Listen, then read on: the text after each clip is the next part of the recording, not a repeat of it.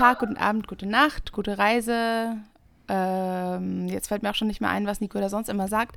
Ihr seid trotzdem richtig gelandet beim Schauplatz-Podcast. Lasst euch von meiner Stimme nicht abschrecken. Nico und Eugen sind auch dabei. Wir machen jetzt den Juli-Recap. Moin. So. Hallo. Freut mich, eure Stimmlein in meinem Ohr ertönen zu hören, wo ich euch schon so lange nicht mehr gesehen habe. Ich vermisse euch. Ist, glaube ich, erst unsere zweite Folge zu dritt, oder? Berlinaner und Ja. danach hatten wir noch nicht eine einzige zu dritt. Dann wurde es ja auch wieder mal Zeit. Auf jeden Fall. Es ist Recap-Zeit. Der Monat ist rum. Wir haben ja schon groß angekündigt, dass ähm, diesen Monat sehr viel Top-10-Material rauskommen wird. Und ja, ist auch, ich glaube, bei uns allen gut Kinofilmlastig diesmal. Ja, ich, wie gesagt, ich habe halt schon mal hier so eine Pre-Recap-Folge gemacht, weil es bei mir sehr viel war. Und es sei mal kurz äh, angemerkt, ähm, heute, wo wir aufnehmen, oder wo diese Folge rauskommt, ist das Wacken-Festival äh, gestartet im Schlamm. Und dazu wird es auch noch gleich in der Mitte der Folge einen kleinen Beitrag geben, unabhängig jetzt von den Top 10. Also seid äh, darauf gefasst. Wacken! Genau. So, nur als kleine Ankündigung schon mal. Für mich war es relativ schwierig, aus den 30 Filmen, die, sie, die ich diesen Monat gesehen habe, eine Top 10 rauszusuchen. Deswegen ist meine Liste jetzt nicht nochmal gerankt, sondern ich versuche, mich da äh, meinen Kollegen anzupassen. Wenn die einen Filmtitel nennen, der sich bei mir überschneidet, ähm, greife ich da auch dann gleich drauf rein. Dann müsst ihr nicht auf die einzelnen Wertungen hier irgendwie groß Ab- Acht geben auf meiner Seite. Alles Und Nico und ich sind natürlich Selina? keine Recap-Anfänger und deswegen haben wir schon hier Rankings. Ist doch klar, muss das sein. Standard. Soll ich dann einfach mal ganz unverschämt anfangen? Gerne. Klar, Ladies first. Äh, naja, wenn Celine sich reinschleichen will. So, ähm, ich wäre gespannt, welchen Film du hierzu anknüpfst, denn auf meinem Platz 10 habe ich tatsächlich Reragu Rendezvous. ähm, Ach du Scheiße. ja, äh, ist mein erster Eberhofer-Film. Ähm, eine gute Freundin von mir, die Sarah Ehnhofer, haltet im, Abspann, im Abspann Ausschau nach dem Namen. Findet man recht weit oben sogar, hat sich da sogar beim Dreh mitgewirkt.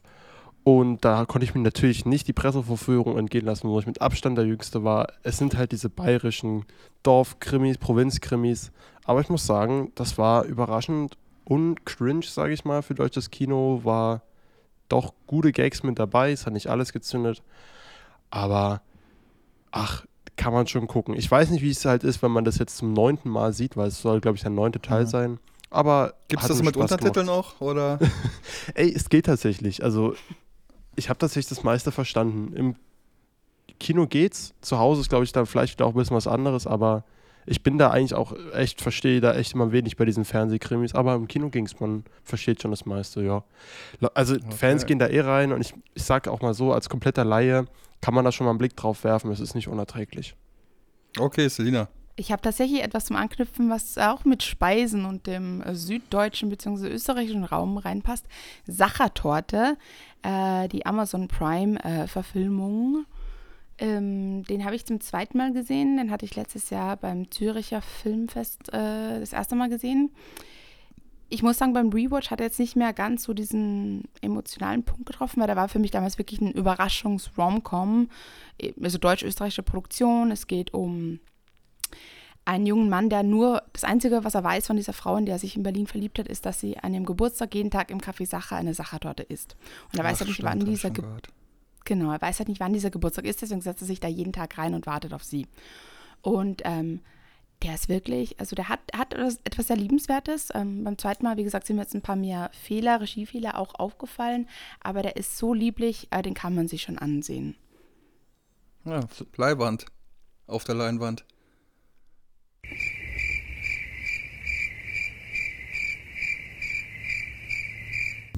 Ja, Eugen, hast du dazu was zu sagen?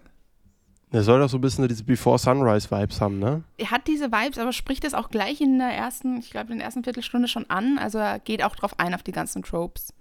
Okay, ja, Okay. ich hab da Lust drauf. Okay, ja, bei mir ist auch so ein halber Liebesfilm auf Platz 10 und zwar Baby Teeth von 2019 von Shannon Murphy, wo es äh, um Zusammentreffen geht von einer jungen Dame, die ähm, Endstadium Krebs erkrankt ist und einem jungen Herrn, der äh, zu harten Drogen neigt, zum Konsum solcher.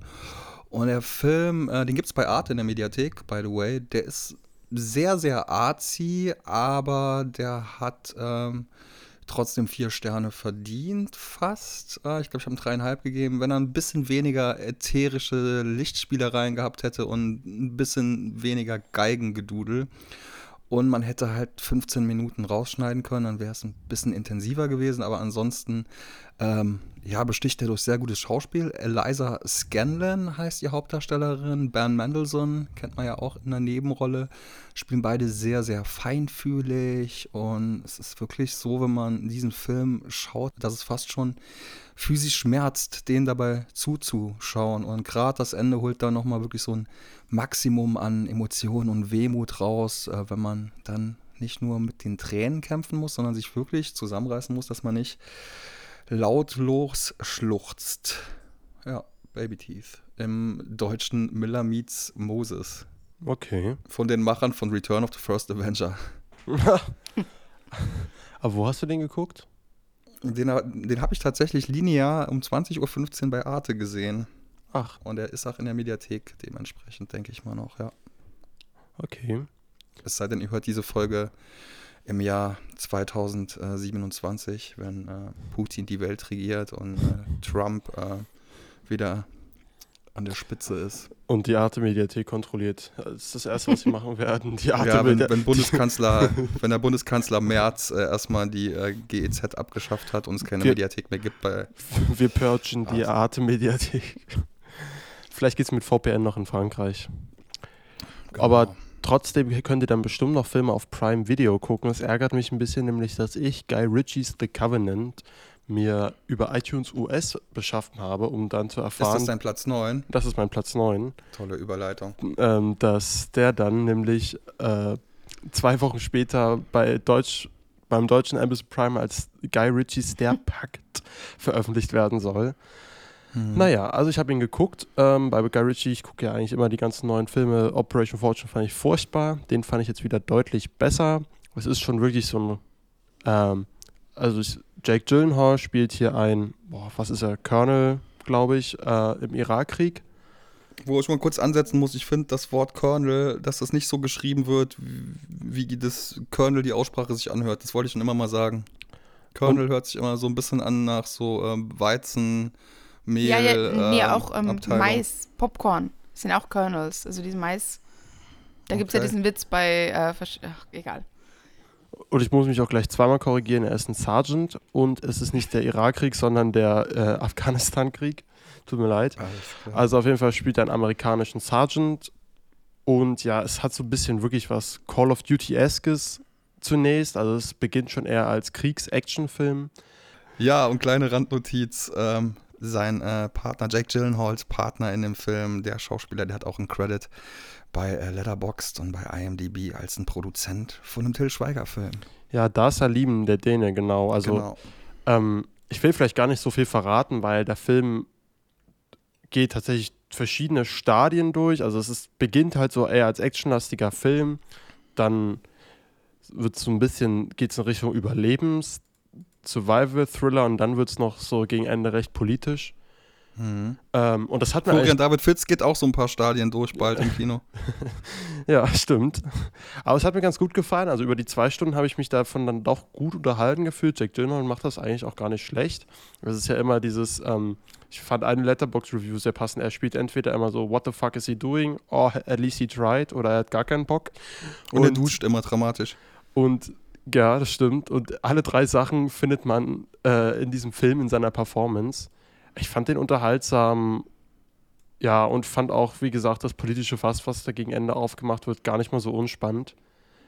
Ich fand den auch kernig und erstaunlich unstylisch und uncool für einen äh, Film von ihm, von also, Ritchie. Er war schon stylisch, so ich fand es auch gut zum Beispiel, wie sie versucht haben, authentisch diese Militärbegriffe zu verwenden und das dann halt den Zuschauer erklären mit so ganz schnellen Einblendungen, so fast schon Adam McKay-esque, so, aber halt ohne die Satire. Ey. Ja, ich meine halt ohne diesen komischen ähm, Augenzwinkerer. Ja, ja, genau, ne, das stimmt, das stimmt. Das, äh, das lässt er halt viele Drohnenfahrten, deswegen ist das schon so, auch alles schon, es sieht schon schick aus. Ähm, und es ist jetzt auch nicht wirklich verstörend, es ist halt schon sehr militär geprägt, das muss man halt mögen. Aber trotzdem, ich fand den in Ordnung. Mein Platz 9. Selina. Ja, ich spanne jetzt mal den Bogen Militär geprägt, war ja letztes Jahr Top Gun. Top Gun hatte ja John Hamm. Ähm, und äh, mit John Hamm habe ich diesen Monat einen Film gesehen, der jetzt endlich äh, auf Magenta TV gelandet ist. Auf den warte ich auch schon sehr lange. Confess Fletch. Da spielt nämlich John Hamm äh, zusammen mit Kyle MacLachlan und die beiden zählen ja auch zu meinen Lieblingsdarstellern. Deswegen ähm, war ich sehr gespannt auf diesen Film. So eine Krimi-Komödie, wo ähm, italienische italienische Polizisten diesen amerikanischen Fletch äh, die ganze Zeit dazu bringen wollen, dass er eine Tat gesteht, die er gar nicht begangen hat. Ist ganz lustig, kann man sich angucken. Okay. Alles klar. Den gibt's noch, Kyle McLachlan. Ich weiß aber nicht, wie man den ausspricht. Kyle MacLachlan, ja. Kyle, Kyle McLachlan, oh Gott. Genau. McLachlan. David Lynch. Boy. genau. Gut, äh, Berlinale wieder bei mir. 20.000 Especies de Abejas von Estibales Uresola aus dem Jahr 2023. Da geht's über, darin geht es um einen Jungen, der sich ähm, ja, eher wie ein Mädchen fühlt. Das ist eine spanische Produktion, hat einen silbernen Bären ähm, erlangt für die beste Schauspielerin, Sofia Ortega. Die jüngste Gewinnerin ever, ist erstaunlich nüchtern inszeniert, hat jetzt keine zu stereotypischen Figuren. Jeder hat so seine Stärken und seine Schwächen und bei jedem kann man so äh, diese auch nachvollziehen. Ähm, ja, es geht um eine Familie, die lernen muss, damit umzugehen, dass der Sohn halt lieber eine Lucia wäre. Und er hat mir ganz schön Empathie vermittelt und ähm, war vor allem nach dem letzten Berlinale Trans-Drama bis ans Ende der Nacht für mich ein perfektes Gegenbeispiel, wie man diese Thematik mit einem richtigen Gespür und nicht zu überambitioniert vermitteln kann. Und die Performance von der Hauptdarstellerin in, äh, also Sophia Ortega, die kann man schon in eine Reihe stellen mit Brooklyn Prince in The Florida Project oder Frankie Corio in After Sun von mir aus auch ein bisschen Abigail Breslin in Little Miss Sunshine, einfach äh, so eine kleine, ähm, nicht mal zehnjährige, die ähm, den ganzen Film halt ähm, nimmt und was draus macht. So einfach eine sehr krasse Kinderschauspielleistung. Den will ich auch noch sehen. Ich weiß noch, als die da waren, als das Berlinale-Team da war, stand ich gerade an der Theke und da stand die Kleine direkt da in der Garderobe und hat äh, Autogramme gegeben. Aber war das nicht ein Wettbewerbsfilm? Ja, Das war ein Wettbewerbsfilm. Aber- warum waren die denn? Waren die dann nochmal die waren, auf jeden Fall bei, die waren auf jeden Fall bei uns, 20.000, äh, die Bienen. Die haben die ganze Zeit gefragt, oh, wo sind die Bienen, wo sind die Bienen? Also ich weiß auf jeden Fall. Und das, da halt da Okay. diese junge, komisch, stimmt. Aber ich, ich glaube doch, wir hatten auch, glaub, ich glaube, das war unser einziger Wettbewerbsfilm. Okay. Naja, komisch. Sie folgt uns bei Instagram. Ehre. Moin, moin. Was geht? Wird sie bestimmt hören. Ähm, ich habe dann gleich Holla. noch einen Film, der anknüpft, aber äh, ich will Eugen gar nicht das Wort rauben. Ja, mach, mach- mach mal. Okay, äh, und zwar mit der ähnlichen Thematik, äh, aber letztes Jahr in Venedig im Wettbewerb, der läuft jetzt endlich bei uns im Kino, L'Immensità von Emanuele Criasele, italienischer Regisseur, ähm, der seine autobiografische Erfahrung äh, des Trans-Daseins in den 60ern in Italien, ähm, was auch sehr von, vom Patriarchat und von diesem Ma Ma Machismo geprägt ist, ähm, inszeniert mit ganz viel Fantasie, ganz viel Freude. Ähm, in der Hauptrolle Penelope Cruz als, als wahnsinnig empathische Mutter. Ähm, da war ich echt erstaunt. Also ich habe den im Cinema Paris gesehen. Da sind natürlich ein paar ältere, älteres Publikum, aber ich war dann doch erstaunt, wie viele Menschen sich da unvoreingenommen, unvoreingenommen diesem Film gewidmet haben. Das hat mich echt, echt positiv überrascht. Ähm, genau, kann man auch ganz gut ansehen. Der nimmt sich selber nicht so ernst, er verstellt auch keine irgendwie deterministischen, er behauptet nicht von sich, dass er irgendwelche Antworten weiß. Ähm, vom Stil her ähnlich wie äh, oh, joi, ähm, Celine Sciammas äh, Tomboy. Der, der hat auch einen ähnlichen Ansatz. Ähm, Finde ich auch ganz äh, berührend erzählt. Ist das der Film mit dem Schwimmbad? Nee, das ist Water Lilies, oder? Ah, okay. Okay. Oder, oder sorry. Also ich Nee, Tomboy ist, Tomboy ist das mit dem Kind, das äh, sich, also es, es ist, ich will nicht anmaßend sein und das behaupten, dass es eine Transgeschichte ist. Es ist ein Kind, das sich einfach nicht in dem weiblichen Körper und der Weiblichkeit, dieser weiblich zugeschriebenen Rolle wohlfühlt. Also es kritisiert, glaube ich, eher ein binäres System, als dass es jetzt eine Transgeschichte wäre. Aber von. Sciamma sind wir sowieso alle Fans. Oder? Also, Ja. und genau, und der läuft noch im Kino, sagst du, ne? L'Immensità läuft noch im Kino, genau. Ja, Gerade will ich mir auf jeden gestartet. Ja, dann, dann, da will ich eigentlich auch noch rein. Cinema Paris war ich noch nicht. Klingt eigentlich machbar. Ähm, ich mache mal weiter mit etwas, was letztem Herbst im Kino lief. Gibt es jetzt gerade auf Sky Go zu sehen und zwar Buddies, Buddies, Buddies. Äh, hatte ja Nico, glaube ich, auch neulich schon im Recap. Habe ich mir jetzt auch mal Exakt. reingezogen. Hat mir auf jeden Fall gut gefallen. Also natürlich total überzogene, ähm, anstrengende Figuren. So, so sage ich mal, der Gen Z Whodunit Slasher. Ist auf jeden Fall spaßig und unterhaltsam. Ähm, wird gegen Ende immer bitterer und, sag ich mal, ernster und die Kommentare werden immer bissiger, was mir durchaus gut gefallen hat. Aber halt dann halt auch wirklich wieder so humoristische Spitzen. Also ich musste halt zwischenzeitlich lautstark loslachen. ähm, ich sag nur TikTok. also da gibt es schon wirklich herrliche Momente. So ein bisschen ist es sehr, sage ich mal, auf dieses amerikanische Gen Z-Verhalten, glaube ich, äh, hier der Fokus gelegt. Deswegen ähm, das dann doch wieder ein bisschen entfernt wirkt, stellenweise. Aber es ist scharfsinnig beobachtet und äh, einfach eine unterhaltsame Art von. Ich, also ich ka- weiß nicht, kann man das einen Horrorfilm nennen? Es ist schon eher wirklich eine Comedy mit so ein bisschen so einem Thriller-Aspekt oder Krimi. Aber ich würde den eher hauptsächlich tatsächlich als Komödie betrachten und weniger als Horrorfilm, weil da wenig Horror-Tropes drin sind, außer halt, dass gekillt wird, aber man sieht die meisten Kills ja nicht mal on cam. Aber spaßige Nummer, ähm, auf jeden Fall sehr zeitgeistig. Alles Ja, klar, ich- ich, gehe weiter. Ja? Wollte nur zustimmen. Ich liebe die Auflösung.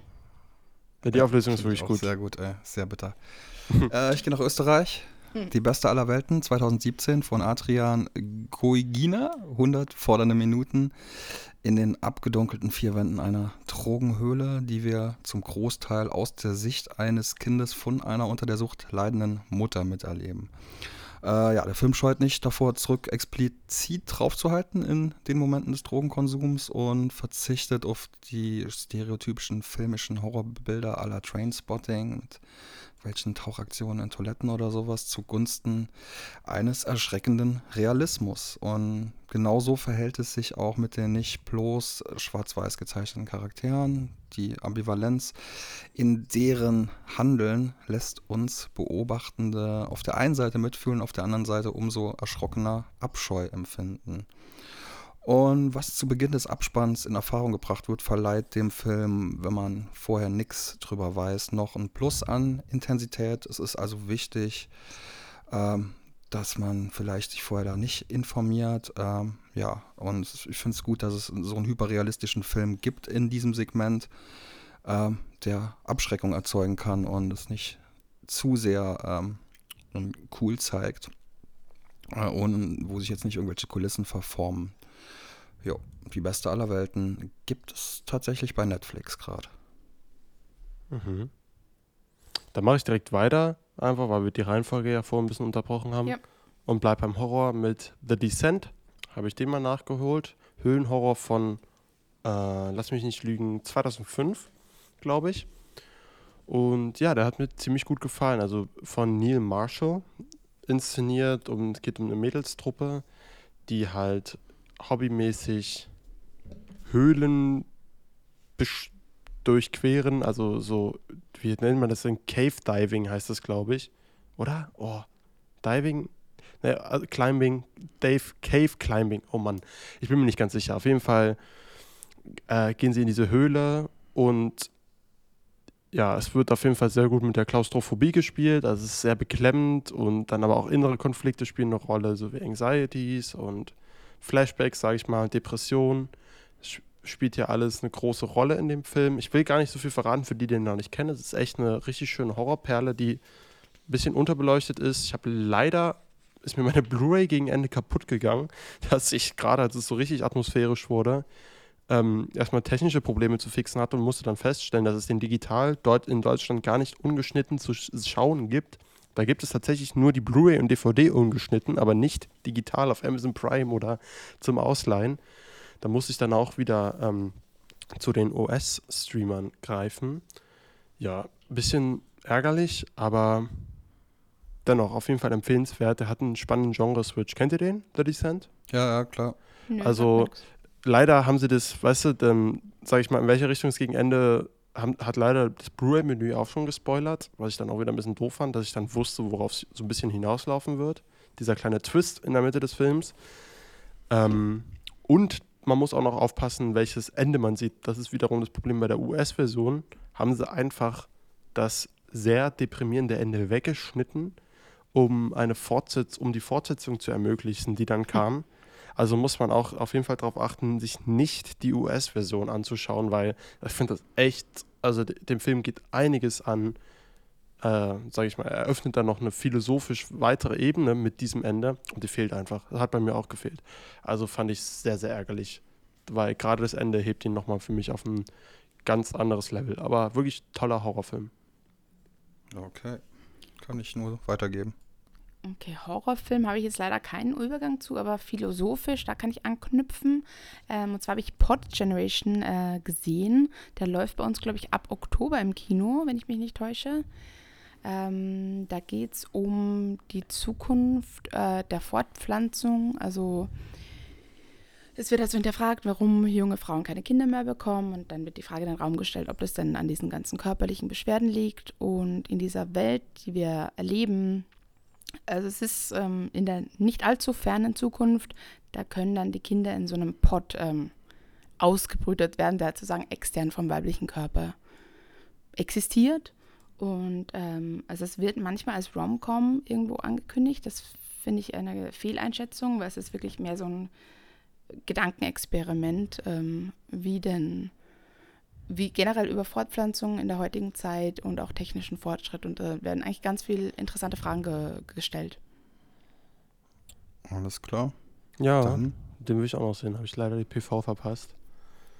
habe ich gar nichts von gehört, komischerweise. Äh, der Name klingt auch wie äh, irgend so ein Film mit Pete Davidson.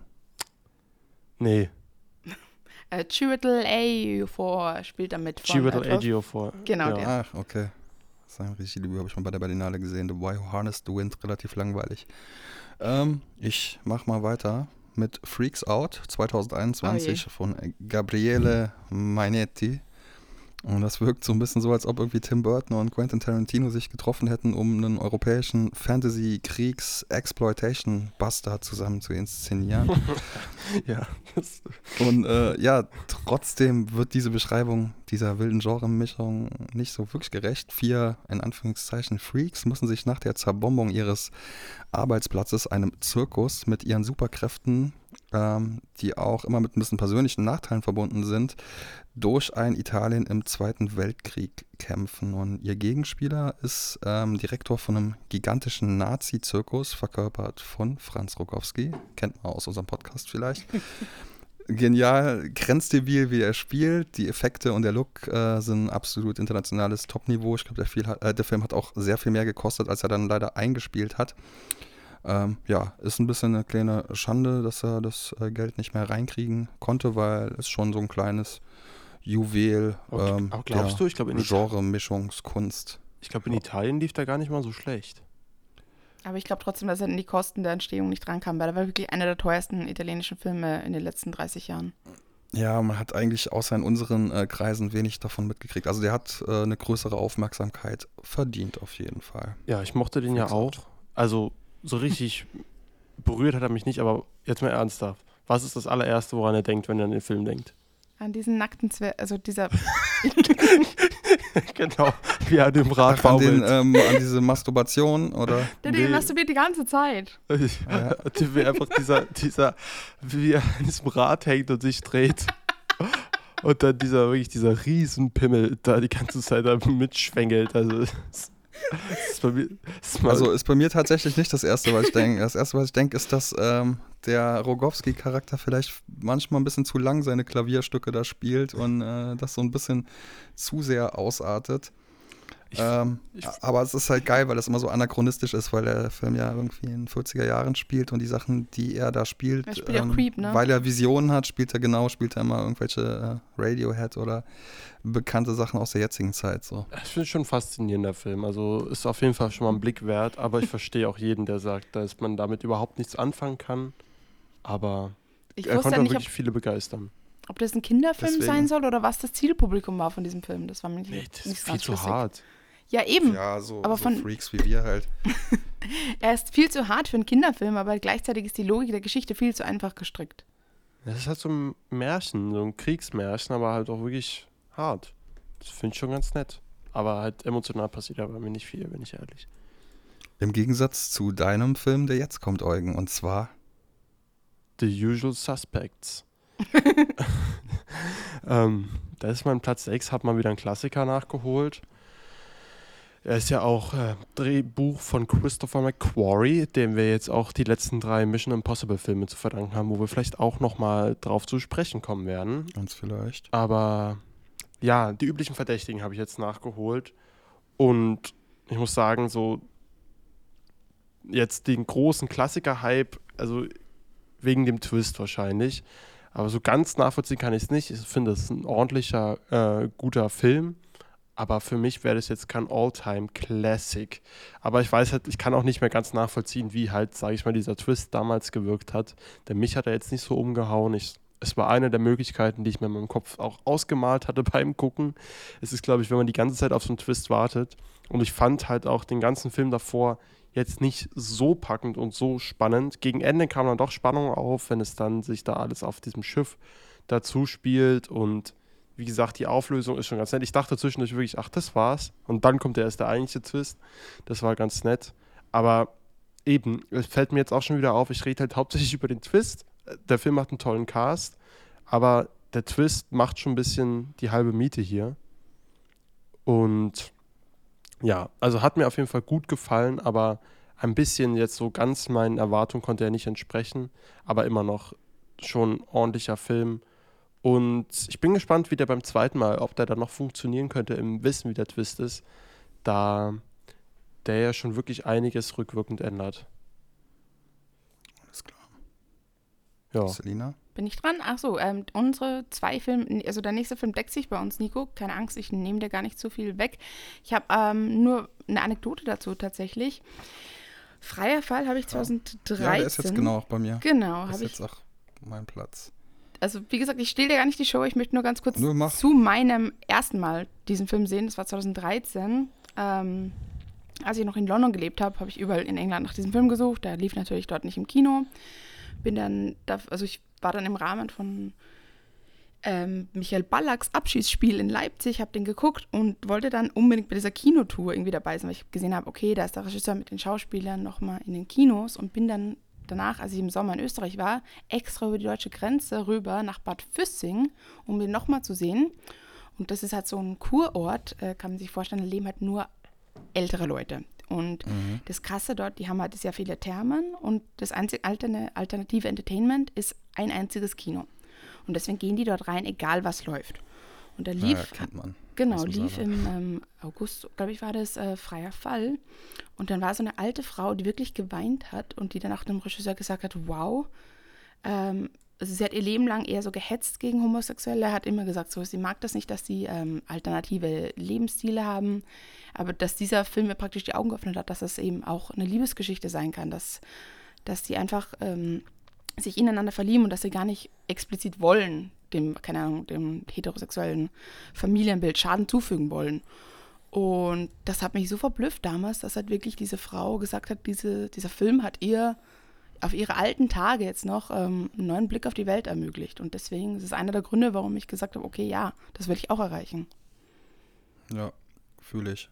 Ähm, ja, der Credit geht an Stéphane Lacan, der Regisseur, ob man ihn so ausspricht, wahrscheinlich, klingt französisch.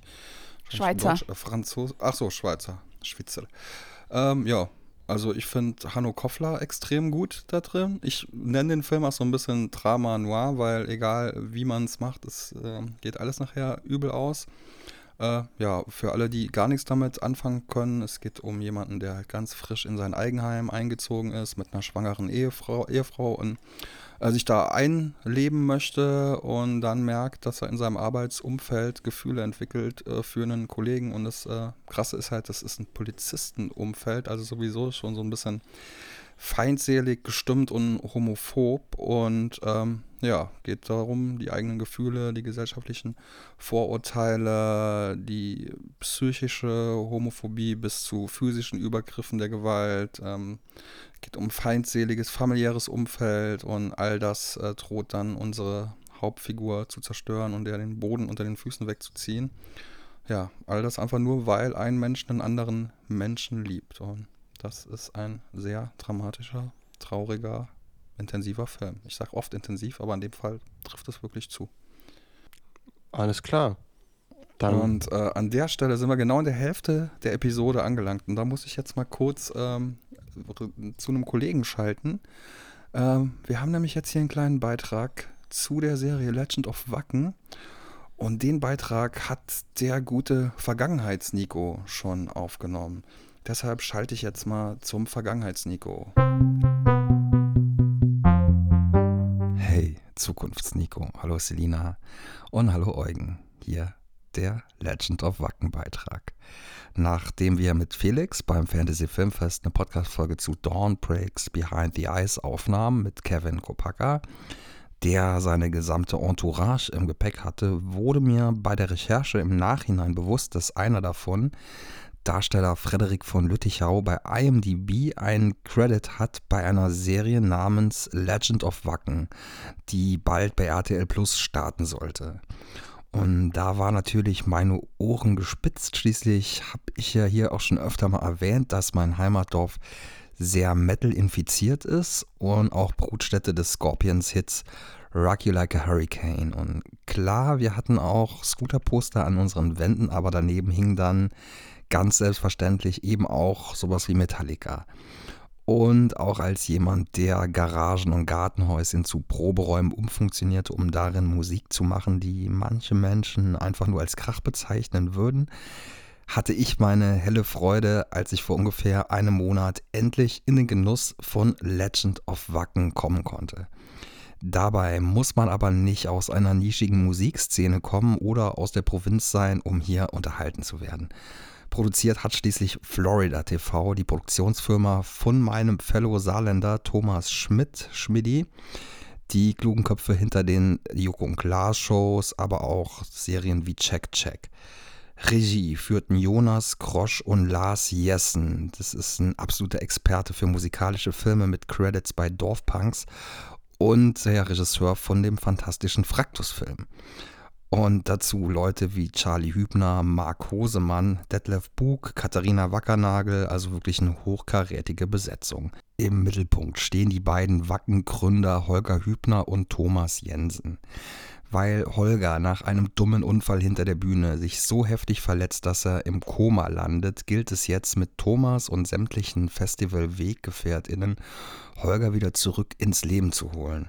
Und dazu versammeln die sich an seinem Krankenbett und zeichnen die Festivalgeschichte nach, die wir dann in einer zweiten Zeitebene miterleben dürfen.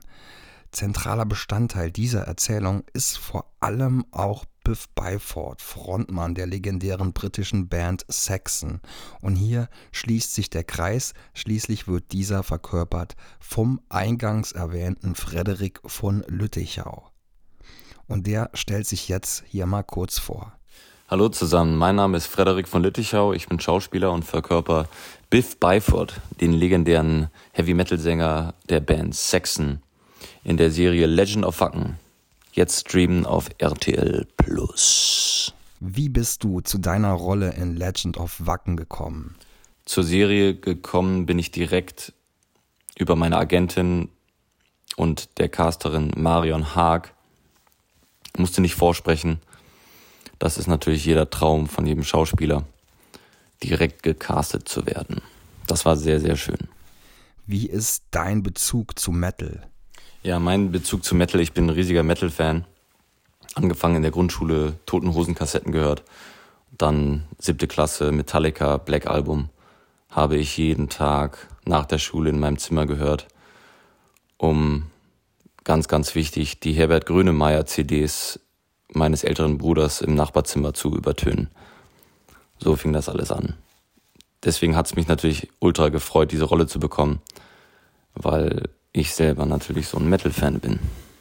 Noch eine mini kleine Anekdote. Als ich 14 war, bin ich und Kollegen zum ersten Metallica-Konzert gefahren, haben dafür die Schule geschwänzt und waren um 8 Uhr morgens schon in Köln am Stadion, äh, die ersten am Stadion und das Konzert ging um 8 Uhr abends los. Vorband Godsmack. Das war richtig krass. Großartige erste Metallica-Erfahrung mit äh, dem Result drei Tage Hörschaden. Ja, das war nicht so geil. Wie lief die Vorbereitung ab auf deine Rolle? Ja, ich habe mich folgendermaßen auf die Rolle vorbereitet. Als erstes habe ich mir die Biografie von Biff Byford gekauft. Die kann ich sehr empfehlen. Die heißt Biff Byford or Nearly Looking Good. Da stehen wichtige Informationen drin, wie Biff Byford kommt aus einer Arbeiterklasse, er hat in der Mine gearbeitet, sehr witzig, er war, weil er so groß war, haben sie ihn schnell äh, weg vom Schaufeln genommen, weil er immer seinen Kopf angestoßen hat. Er musste dann sitzen und auf einen Knopf drücken, um ein Laufband zu betätigen für acht Stunden am Tag, konnte dann aber auch seinen Bass mitnehmen und unter der Erde sozusagen Bass spielen, weil er nichts anderes tun musste, als diesen Knopf zu betätigen. Er ist bei seiner Tante aufgewachsen und seinem Onkel, weil sein Vater Alkoholiker war und auch mal äh, aggressiv werden konnte. Ein ganz wichtiger Moment, äh, das ist so ein Schlüsselmoment für mich, für den Charakter. Seine Mutter ist gestorben, als er zehn oder elf war. Und er war so traurig am Tag der Beerdigung und ist ausgerastet, hat geweint, dass sie ihn zu Hause gelassen haben. Sie haben ihn zu Hause eingesperrt und er hat die be eigene Beerdigung von seiner eigenen Mutter nicht mitbekommen. Und das äh, kann ich total nachvollziehen, dass er, wie er auch selber schreibt, einfach die Schnauze voll hatte und gesagt hat, ich mach, was ich will. Fuck everyone else. I'm gonna be a Rock'n'Roll King. Genau. Das waren so die Vorbereitungen. Es gab noch paar andere Vorbereitungen, wie äh, was ich sehr schön auf YouTube sehen konnte, alte Interviews von Biff Byford und Saxon, wie er redet. Ähm, he puts his uh, chin a bit forward. Also er hat ein sehr ausgeprägtes äh, Kinn. Das habe ich dann so gemacht, dass ich das Kinn ein bisschen nach vorne schiebe, um ein bisschen diesen Unterkiefer zu bekommen. Den Akzent natürlich aus Yorkshire gelernt und ein paar Dance Moves mir äh, kopiert. Das waren so die Vorbereitungen. Was für eine Verbindung hast du zum Wacken Festival? Selber auf Wacken war ich leider noch nie. Aber das muss jetzt passieren, weil ich natürlich Mr. Biff Byford live sehen will. Unbedingt. Da freue ich mich schon drauf.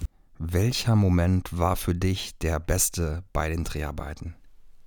Ja, der beste Moment für mich war auf jeden Fall, ähm, als ich einen Tag vor dem Drehtag äh, Ivory Tower getroffen habe. Das ist eine äh, Metalband aus Hamburg. Die ist 1996 gegründet worden. Und äh, die Jungs, die waren echt, echt richtig cool. Und das hatte sozusagen äh, die Produktionsfirma organisiert, dass ich am Vortag mit denen, äh, ähm, mit der Band, mit der ich dann am Drehtag auftreten werde, erstmal äh, proben kann. Und da haben wir äh, Bierkasten äh, natürlich am Start gehabt und haben dann Wheels of Steel hoch und runter gesungen und haben dann äh, richtig cooles Bandfeeling kreiert was natürlich auch nicht selbstverständlich ist. Also hätten ja auch ähm, Extras sein können, die im Hintergrund irgendwie, ja, keine Ahnung, so tun, als ob sie Gitarre spielen. Und das fand ich dann cool, dass sie eine extra, äh, also eine richtige Band engagiert haben, dass die am Start sind und ähm, umso geiler war dann natürlich der Drehtag, wo wir dann vor, weiß ich nicht, 150 Extras äh, Wheels of Steel äh, gezockt haben.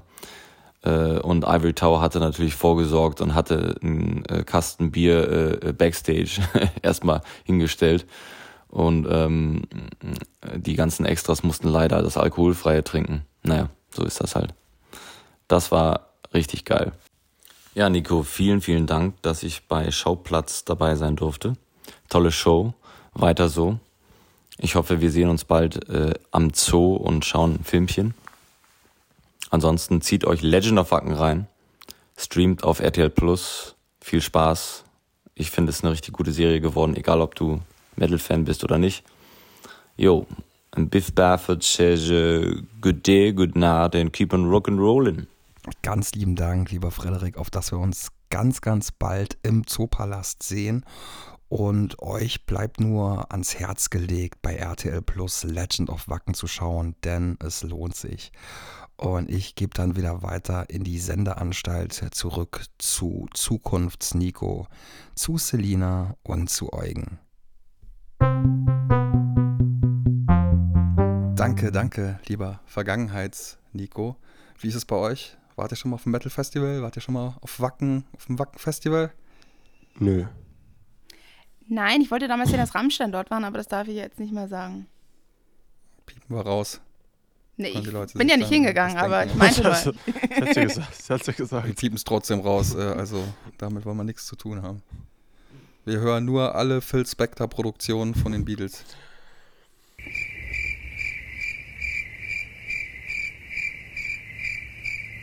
Ich wollte nur irgendwie einen Witz machen, den Eugen nicht kapiert, aber ja, danke. Ich habe ihn auch nicht kapiert, um aber auch so kontrovers zu bleiben, wie dass ich ähm, die üblichen Verdächtigen nur auf Platz 6 gepackt habe, äh, wo ich mir wahrscheinlich mit vielen ähm, ja, Filmexperten jetzt schon mit verscherzt habe, werde ich es mir jetzt wahrscheinlich mit vielen aktuellen Kinogängern und Fans verscherzen, denn Und auf mir? meinem Platz 5 ist Barbie.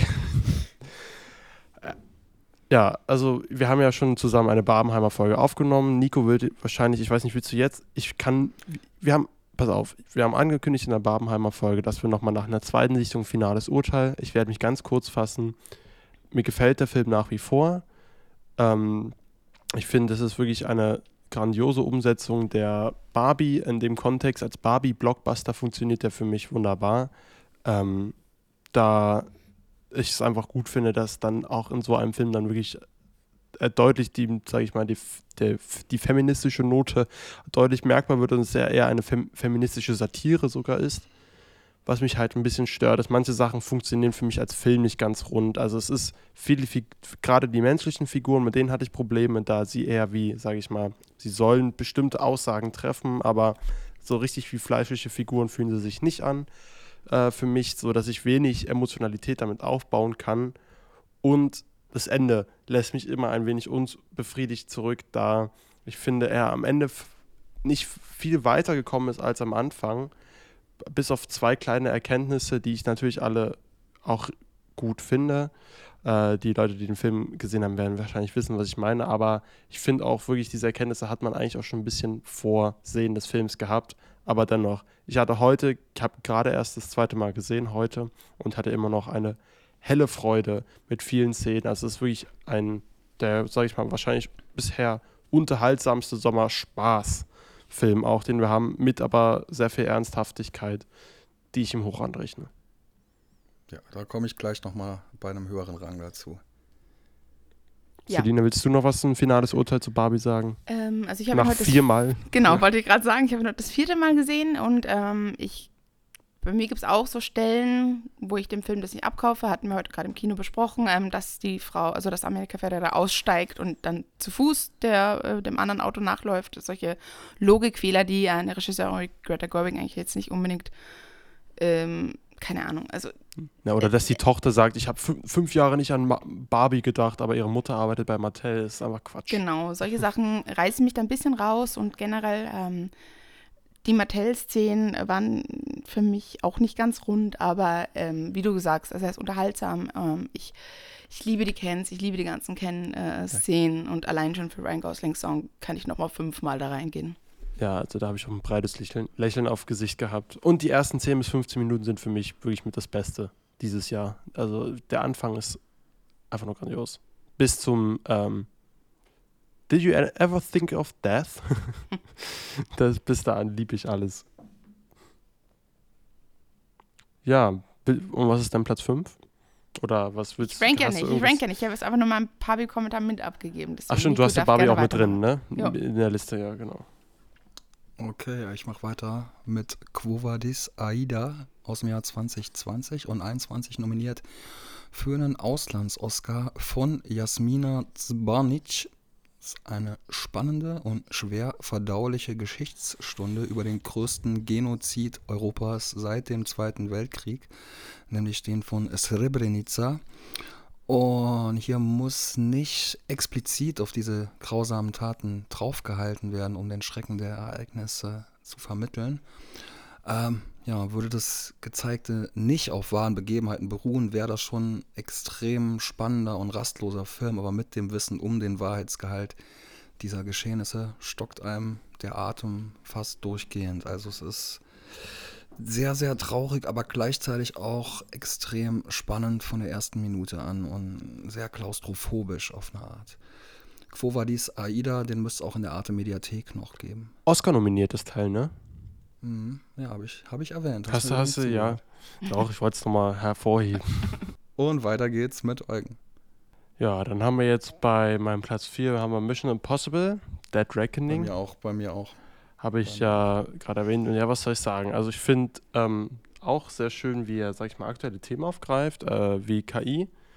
Zum Beispiel, ich finde, so muss ein Agentenfilm mit solchen Thematiken 2023 stattfinden. Das fand ich sehr clever alles, wie, das, äh, wie sie das geschrieben haben. Und einfach Spannungskino vom Feinsten. Ich finde ihn nicht so gut wie Fallout. Ich finde ihn, glaube ich, auch nicht ganz so gut wie Rogue Nation. Da zum Beispiel diesmal hier die Stunts mir stellenweise ein bisschen, also der Motorradstunt wurde so krass im Marketing verballert, dass er im Film dann gar nicht mehr so doll heraussticht. Und auch, sage ich mal, die Zugsprengung gegen Ende, die Brücke, das ist ja auch alles echt. Das macht schon ordentlich Laune. Aber ich saß, habe zweimal ihn gesehen, saß gefesselt in meinem Stuhl im Kino. Es ist schon für mich mit aktuell eine der interessantesten Actionreihen. Über Tom Cruise kann man denken, was man will. Ja. Aber der macht einfach gutes Kino, liefert er ab in den letzten Jahren. Und ich finde, äh, gerade die letzte halbe Stunde, die setzt halt so Standards in Sachen Action. Also ich finde wirklich, das ist mitunter so das Beste, was ich an Action jemals gesehen habe. Also da habe ich mich wirklich fast wirklich? angepullert im Kinositz. finde ich schon. Also die Sache mit dem Zug, äh, ohne da jetzt zu krass zu spoilern, aber ähm, das finde ich schon sehr, sehr krass mit den verschiedenen Abteilen, was da ganz am Ende passiert. Ja, das finde ich Sehr cool. ikonisch und äh, auch wenn ich äh, gehört habe, dass das, glaube ich, ähm, auf diesem einen Videospiel basiert. Wie Uncharted 2. Genau, genau. Ja. Also oder sehr inspiriert ist davon. Aber ja, das fand ich die stärkste Actionsequenz für mich in einem Mission Impossible Film. Ansonsten gibt es ja auch krass. die ikonische mit diesem Abseilen oder für mich auch ganz ikonisch ist die Szene, ähm, ich glaube in Rogue Nation, wo er so lang taucht. Dann ja. die ähm, aus dem dritten Teil, wo er dieses Hochhaus hochgeht. Aber da finde ich die mit dem Zug wirklich sehr, sehr krass. Ja, für mich ja. ist es halt Fallout. Also Fallout liefert Fallout Halo. ist insgesamt der beste. Also ich finde Fallout ist insgesamt der beste Actionfilm. Ja, aber Halo Jump, der spektakulärste Aber wie ich okay. Eugen schon mehrfach gesagt habe, also ich habe bei Fallout tatsächlich ein paar Probleme mit der Glaub... Also ja, ich weiß, mit der Glaubwürdigkeit, aber... Ähm Sorry, aber bei Mission Impossible und Glaubwürdigkeit, bei Mission Impossible kann immer irgendjemand um die Ecke kommen und sich das Gesicht abziehen und ähm, aber alles das, das realisieren, ich, was vorher passiert ist. Nee, guck, das glaube ich eher, als dass äh, ein Flug, dieser, dieser, was ist das für ein Viech? Äh, ist, ist kein Helikopter, was sagst du mal, Halo? Dass der in der Luft statisch ist, obwohl ein Sturm ist und dass Henry Cavill ein paar Minuten früher rausspringt und die dann trotzdem in derselben Stelle Stelle landen. Damit habe ich halt meine Probleme tatsächlich. Okay, das kann ich nachvollziehen. Ja, also das stört mich weniger, den Deal gehe ich halt ein. Diese Mission habe ja. ich angenommen. Okay. Celinchen. Nee, Mission Possible. Gehe ich mit. Okay. Ach, da bin ich ja schon wieder. Genau. Dann bist du wieder. Dann habe ich ähm, ein, nochmal wieder mal einen Klassiker nachgeholt und zwar ein Film von James Cameron mit Arnold Schwarzenegger und zwar True Lies eine Agentenparodie. Hm, ist, glaube ich, auch ein Remake von einem, oh, ich glaube, oh, war es ein französischer Film? Lass mich nicht lügen. Auf jeden Fall habe ich ein bisschen gebraucht, um reinzukommen und auch manche Sachen habe ich mir gedacht, uiuiui, könntest du es heute noch so machen, weil ich sage mal so, Arnold Schwarzeneggers Charakter verhält sich schon sehr toxisch stellenweise, wie er seine Frau da überwacht.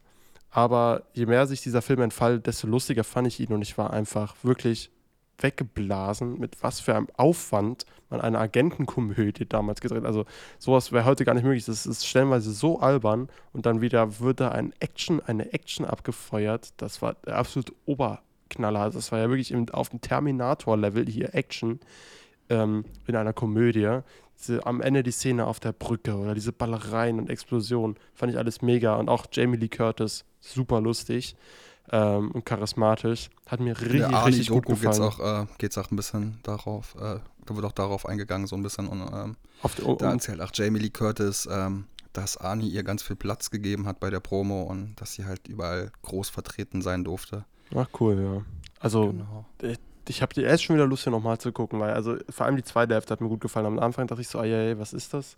Also dieser, die Mischung aus Humor und James Cameron Action hat mir deutlich besser gefallen als das, was er äh, mit Avatar gemacht hat. Mit beiden. Okay. Selina? Ach so, ich dachte, Nico ist dran. Na, ach so, okay, stimmt.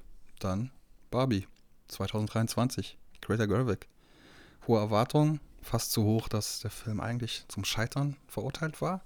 Hm. Aber für mich gelingt Greta Gerwig der Ritt auf der Rasierklinge. Sie beglückt mit dem Film das vielleicht ein bisschen eindimensionalere und infantilere junge Barbie-Fan-Publikum wie das geneigte Arthouse-Publikum und holt beide Gruppen und auch alles dazwischen für knapp zwei Stunden in ein quietsch-pinkes Boot, das zwischen absurder Komik und wenn auch bisschen erwartbarer Gleichberechtigungsmessage hin und her schippert. Glücklicherweise kommt sie ohne den erhobenen Zeigefinger aus, sondern schafft es vielmehr durch den oberflächlichen Schwachsinn in Barbieland den echten Schwachsinn in der Realität zu demaskieren.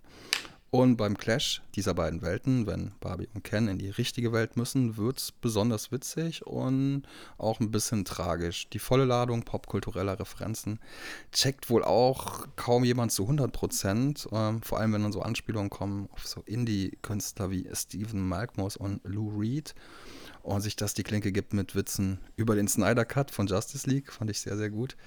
Ähm, ja, aber man muss das auch gar nicht kapieren und man muss auch nicht 2001 Odyssee im Weltraum gesehen haben, um von dem epochalen Einstieg geflecht zu sein und abgeholt zu werden.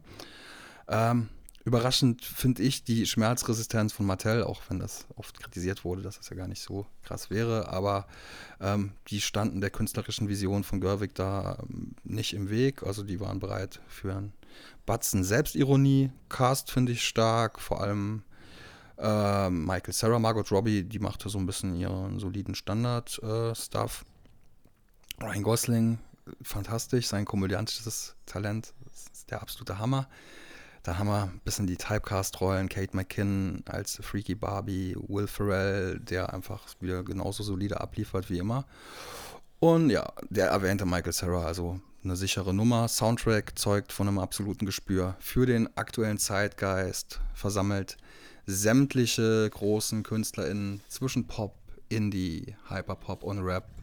Funktioniert auch unabhängig vom Film als homogenes Album, das man durchaus so auch in so eine Kapsel stecken könnte, in den Weltraum schießen könnte, damit nachfolgende Alien-Generationen ähm, checken könnten, wie Popmusik 2023 auf dem Planeten Erde geklungen haben könnte. Und ja, weil man sich von Beginn an denken kann, worauf hier alles hinausläuft und weil es für mich im zweiten Drittel ein paar kleine Längen gab ähm, und ich da nicht wirklich äh, in dem Film so berührt war, dass ich jetzt mal nasse Augen gehabt hätte, kriegt der Film vier Sterne, die aber in einem grell glitzernden Pink, das ihn in der Jahresbestenliste von anderen vier Sternern abheben wird. Und das habe ich natürlich alles genauso auswendig gelernt und frei vorgetragen jetzt. Ähm, weil du gerade von Musik schon äh, sprichst, aber auch, ähm, weil im Rahmen der Barbenheimer dieses Hypes ähm, so ein Bild viral ging. Ich weiß nicht, ob ihr das gerade vor Augen habt von dem Pink Floyd Albumcover ähm, Wish You Were Here. Ja. Ja. Ähm, genau, Barbie, die äh, Oppenheimer die Hand reicht und Oppenheimer steht in Flammen. Ähm, und zwar die Geschichte zu diesen ganzen legendären Albumcovers äh, von Hypnosis, äh, dieser Artgruppe. Ähm, der Film heißt Squaring the Circle, also so ein Doku ähm, über diese Geschichte hinter den ganzen krassen Art, äh, Albumcovers ähm, und, und Album-Artwork. Ähm, läuft gerade in England in den Kinos. Ich habe keine Ahnung, wie es mit dem Deutschland-Start aussieht oder ob das eben nur dann auf digitalen Plattformen zu sehen sein wird. Ich muss das für the upcoming äh, reviewen, aber es hat mir irrsinnig Spaß und mehr Spaß gemacht, als ich gedacht hätte, diese ganzen Geschichten zu hören, wie das entstanden ist. Also zum Beispiel, da gab es auch eins, äh, Paul McCartney and the Wings, äh, Best-of-Album, wo man halt nur so, so, eine Statue in Weiß sieht und jeder denkt, es würde in so einer, ähm, wäre in einem Haufen Salz entstanden, in einem Studio und dabei waren die wirklich auf irgendeinem ähm, Berg in der Schweiz und haben das dort hingeschleppt, diese Statue, nur um dann halt so ein Close-up zu posten, wo man nicht mehr den Hintergrund sieht. Also ganz krasse Sachen halt vor dieser ganzen digitalen Bildbearbeitung, wie diese Mhm. Bilder entstanden sind und das äh, kann ich nur empfehlen. Also man muss nicht mal ähm, mit Pink Floyd oder Led Zeppelin, das muss einem nicht mal ein Begriff sein, um die Geschichten hinter den Albumcovers spannend zu finden. Ah ja, das war wie beim ersten Rage Against the Machine Album. Da hat sich auch, das ist auch gar nicht wirklich so passiert, sondern da hat sich einfach jemand angezündet. Ähm, der hat sich extra für das Cover. Ah, egal.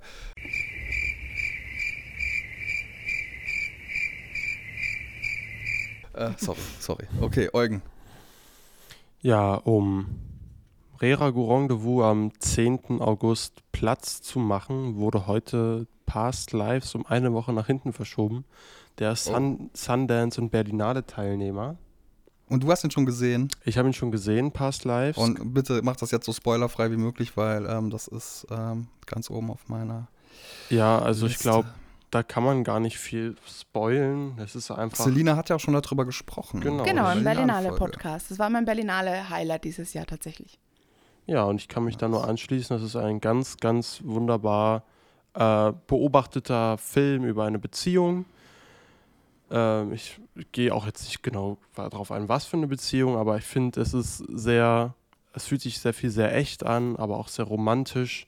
Ähm, hat mich, hat mich sehr gefallen und auch ich fand schön, dass er nicht in die Falle traf, wo man sagt, ach, jetzt wird bestimmt das passieren. Nein, der Film ist sich dessen bewusst, wie halt wir auch als echter Mensch und so, dass der Film so voranschreitet, wie ich auch denke, es sich im realen Leben immer.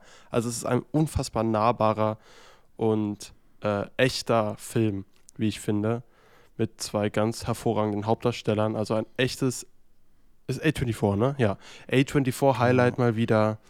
Ähm, wollte ich auch gerade, kann ich gleich eine Überleitung auch machen, eine gute. Genau, und halt auch was für einfach Leute, die nicht denken, oh, A24, bestimmt wieder irgendwie Genre. Nein, das kann jeder gucken, das wird jedem gefallen. Das ist echt richtig, richtig großes Kino. Genau, aber wenn du nicht willst, dass ich so viel verrate, dann lass ich, belasse ich es auch dabei. Hört gerne mal die Berlinale Folge. Wirklich toller Film. So, ich habe jetzt hier Talk to Me äh, da von 2022 von Danny und Michael Philippou.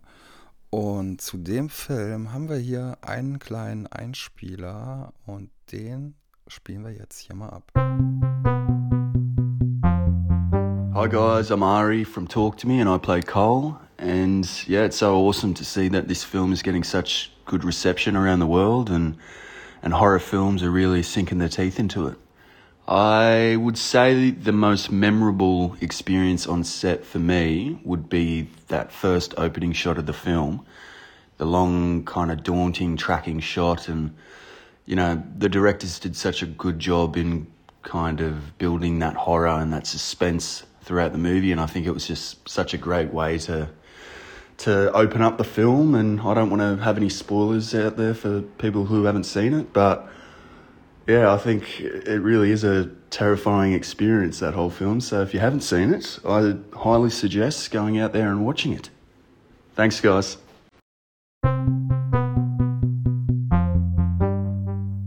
Thank you, Ari McCarthy. Ari spielt in Talk to Me Cole, den wir in einer One-Take-Sequenz am Anfang des Films auf eine Party hetzen sehen, auf der Suche nach seinem Bruder. Im Film geht es ja um eine balsamierte Hand, mit deren Hilfe man Kontakt zu Verstorbenen aufnehmen kann. Und diese Hand ist auch letztendlich dafür verantwortlich, dass Cole auf der Feier herumirrt. Aber was da genau der Hintergrund ist, das möchte ich jetzt hier nicht spoilern. Was ihr wissen solltet, die Einstiegsszene von Talk to Me ist fulminant und endet mit einer kompromisslosen Härte, die einen nach einigen wenigen Minuten erstmal schon baff im Kinositz zurücklässt. Was dann folgt, ist meiner Meinung nach der bisher beste Horrorfilm des Jahres, weil er den richtigen Mix parat hat an Spannung, Splatter und Übersinnlichem und das alles auch sehr homogen miteinander funktioniert. Das Drehbuch wartet mit geschickten Wendungen auf und es passiert meistens genau nicht das, was bei einem Standard-Horrorfilm im nächsten Moment geschehen würde. Außerdem können wir die Figuren nachvollziehen. Der Cast ist schön divers, ohne die klassischen Stereotypen im Highschool-Umfeld. Dazu fehlt dem Film auch nicht eine kleine Prise Witz, obwohl er trotzdem das richtige Maß hat an Ernsthaftigkeit und den zwar für das Genre üblichen Traumata, aber mit einem erfrischenderen und innovativeren Umgang mit ihnen. Und weil Talk to Me ja ein australischer Film ist, mache ich gleich weiter mit einem anderen australischen Film, Der deutsche Titel, Das reinste Vergnügen, gefällt mir sogar besser als der, das englische Original. Ähm, How to Pleasure a Woman heißt der, glaube ich, auf Englisch. Da geht es darum, dass äh, eine Frau mittleren Alters ähm, an dem Geburtstag einen Stripper geschenkt bekommt, die aber so frustriert ist mit dem Alltag, dass sie ihn erstmal ähm, darum bittet, das Haus zu putzen. Und daraus entwickelt sich dann ein Business. Und zwar rekrutiert sie ähm, ein Umzugsunternehmen ähm, zu einer Stripper-Putzkolonne, die dann auch äh, bei manchen Frauen ähm, für ein Happy End sorgen. Ähm, ist jetzt nicht ganz so krass befreiend wie ähm, beispielsweise Good Luck to You, Leo Grant, der ja auch ähm, mit der sexuellen Erwachung ähm, Frauen äh, eines gewissen Alters ähm, sich beschäftigt. Aber kann man gut gucken, ist lustig. Es hat sehr einfach gestrickt, also wirklich auch mit einfachsten Mitteln gedreht, aber dafür macht er seine Sache wirklich gut. Und ähm, wir haben dann auch noch ein Gewinnspiel dazu, aber dazu gibt es Näheres auf Instagram. Sehr schön. Alles klar. Mache ich denn jetzt mit meinem Platz 1 weiter? Ja. Okay, weil mein Platz 1, da kann ich direkt auch nochmal zur Barbenheimer Folge verweisen, denn im Gegensatz zu Barbie, und das habe ich echt noch nie erlebt, ist mir bei Oppenheimer von einer zunächst leichten Enttäuschung, äh, die ich ja auch in der Barbenheimer Folge kundgetan habe, bei einer zweiten Sichtung Oppenheimer bei mir so dermaßen nach oben gewandert in der Gunst, dass wie ich es selten erlebt habe. Und ich kann jetzt sagen, ähm, ich, ich kann auch gerne auf die Kritik von Wolfgang M. Schmidt verweisen, weil ich finde seine Analyse zu dem Film finde ich echt passend und eine spannende Interpretation, warum Nolan denn seinen Film so wirr in einer dreistündigen Montage erzählt oder zunächst mal anscheinend wirr. Aber auch den jetzt nochmal im IMAX zu sehen mit richtig gutem Ton, äh, der Film lässt mich nicht los. Ich muss immer wieder an ihn zurückdenken und ich begeistere mich mehr und mehr und mehr und freue mich auch wirklich schon auf eine dritte Sichtung. Äh, ich, ich sehe auch mehr mittlerweile in dem, was Nolan da gemacht hat. Ich frage immer noch ein bisschen, Mensch, warum legst du den Fokus so sehr auf, sage ich mal, den Konflikt äh, mit dem, ist er nun ein Sowjetspion oder nicht gewesen, Oppenheimer, und nicht vielleicht doch noch ein bisschen mehr auf fast schon stellenweise wirklich Themen wie Hiroshima und den Horror ähm, hätte ich gerne noch ein bisschen mehr im Fokus gerückt gehabt, aber dennoch muss ich sagen, äh, ergibt das alles für mich mehr und mehr Sinn. Äh, wie Nolan typisch bei mehreren Sichtungen, wie es auch bei Tenet war, warum das bei einem Biopic auch der Fall ist, hätte ich nicht gedacht, aber es ist auf jeden Fall sehr befriedigend gewesen, diesen Film nochmal zu sehen. Und ich bin mittlerweile echt begeistert, so dass es mein Platz 1 ist. Da kann ich noch verweisen an die Arte-Mediathek. Ähm, da gibt es eine Doku namens The Bomb, wer ja. da ein bisschen näheres Hintergrundmaterial äh, sichten möchte. Ich glaube, bei mir ist es Statement genug, dass der Film in meinen Top 10 nicht stattfindet. Ich ähm, bin irgendwie mittlerweile enttäuscht. Seit Dunkirk finde ich, dass es bei Nolan so ein bisschen abnimmt und ähm, war ein bisschen überfordert von diesen unnötig vielen Zeitebenen. Ähm, ja, keine Ahnung. Für mich hat sich das angefühlt wie so eine äh, wie so random Fernsehwagen im in der sechsten Stunde vor den Sommerferien bei Physik, wo dann der Lehrer einem irgendwie was zeigen will, worauf man irgendwie gar keinen Bock hat. Äh, keine Ahnung, ey. Es tut mir auch wirklich leid. Ich war hyped nach den Trailern und äh, ich finde, dass in den Trailern diese ganze Explosionssache viel epochaler rüberkommt, als das nachher im Endeffekt in dem Film ist. Und ich verstehe durchaus, dass ähm, Spoiler, aber den haben wir jetzt alle gesehen, dass ähm, mit dieser Stille, die dann direkt von der Bombe ausgeht, dass damit irgendwie was ausgesagt werden soll und auch mit dem Cut, dass es dann auf einmal laut wird. Aber man hätte den Film einfach straight erzählen können, ohne diese ganzen Zeitebenen. Man hätte den durchaus kürzen können. Man ja, hätte den von mir aus auf diesen äh, Mittelteil hinauslaufen lassen können. Und von mir aus hätte man auch Zeitebenen nutzen können und hätte vielleicht weiter vorne diese ganzen Gerichtssachen erzählen können, die, die dann nachher auf den zweiten Teil folgen. Man hätte die Florence Pugh Rolle so ein bisschen unfremdschämiger ähm, gestalten können. Ach, gerade das mit dieser Sexszene, die sich dann überträgt auf eins von diesen Büro-Meetings. Oh, das fand ich mega. Ja. Boah, nee. Mir hat das nicht gefallen. Und so sehr ich ähm, Nolan eigentlich wohl gesonnen bin, gegenüber sagt man das so, ähm, keine Ahnung. Es, ich, ich war hyped und ich hatte richtig Bock drauf, aber ich war nicht drin. Und ich muss auch sagen, ähm, ich habe den auch halt wieder im Saarland in so einem Kino gesehen, wegen verletzter Fuß, bla bla bla. Und da sind ähm, drei Mädels vor mir in die Reihe gekommen. Da dachte ich wirklich, die haben sich verirrt und gucken den Barbie-Film an. Und die haben sich auch immer wieder während der Trailer noch Fressen geholt. Und ich dachte, die werden mich jetzt so rausreißen, weil die bestimmt direkt ihr Handy auspacken werden. Oder, aber ich glaube, die sind einfach direkt eingeschlafen. Also von denen kam kein Mucks mehr. Ach, generell, im ganzen Kinosaal war einfach komplettes Schweigen. Und Ist doch äh, schön. Ich, ja, es ist ich weiß nicht, ich kann es mir eher so vorstellen, dass wenn man den jetzt in so einem vollen Zoopalast 70 mm sieht, dass da vielleicht bei manchen Szenen Reaktionen kommen, aber äh, die waren alle total underwhelmed, glaube ich, oder gelangweilt, ich weiß es nicht. Also ich bin schwer enttäuscht, muss ich leider sagen und tut mir auch weh, das sagen zu müssen. Ich Interstellar großartig finde und The Dark Knight und Memento damals in der Woche, als er rausgekommen ist, zweimal im Kino gesehen habe. Ja, Christopher Nolan. Vielleicht ein bisschen, weiß nicht, kleinere Brötchen backen beim nächsten Mal. Nee. Und vielleicht einfach mal nichts mit Zeit machen. Also das mit Zeit, das ist jetzt so ein bisschen auserzählt. Und dass er Filme so inszenieren will, dass, dass man die rewatchen muss, ey, mach doch mal einfach einen straighten, mach mal eine Komödie. Mach mal eine Komödie und äh, lass den Zeitfaktor weg. Oder mach mal einen Horrorfilm. Ah, ja, wie gesagt, ich wäre da mehr mit eingefallen nach der ersten Sichtung. Ich muss, also ich finde es auch unnötig, dass es mal eine zweite Sichtung braucht, dass es sich so befriedigend anfühlt, wie es sich tatsächlich für mich angefühlt hat. Aber also das, das, ist das Letzte, worauf ich Bock habe, nochmal mich drei Stunden da hinzusetzen und äh, das auseinander zu dröseln, was da passiert. Ey. Und so sehr ich auch die ganzen Beteiligten lieb, die da mitmachen, ob das jetzt der, der Safti ist, Matthias Schweighöfer Spaß.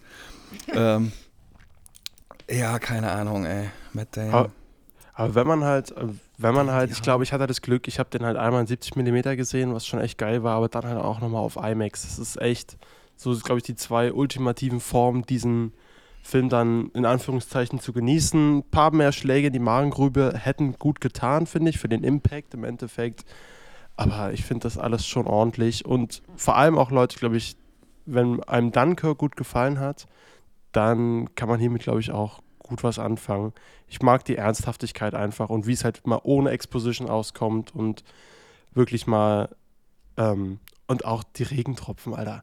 Die Regentropfen, die den Zerstörungsradius darstellen, das sind so unfassbar geil gewählte Bilder und heute von heute immer die Kamera, Musik, also das hat bei mir alles auch schon beim ersten Mal gestimmt, aber ich habe halt wieder zu wenig kapiert und jetzt ähm, war das alles deutlich greifbarer für mich, das, weswegen ich dann als Nolan-Fan auch wieder abgeholt wurde. Aber er verprellt auch viele Nolan-Fan. Ich finde, der Film spaltet wie die Bombe, die Atome. Und wenn man äh, nach dem Film Star Trek gucken will, dann denkt man sich Dunkirk.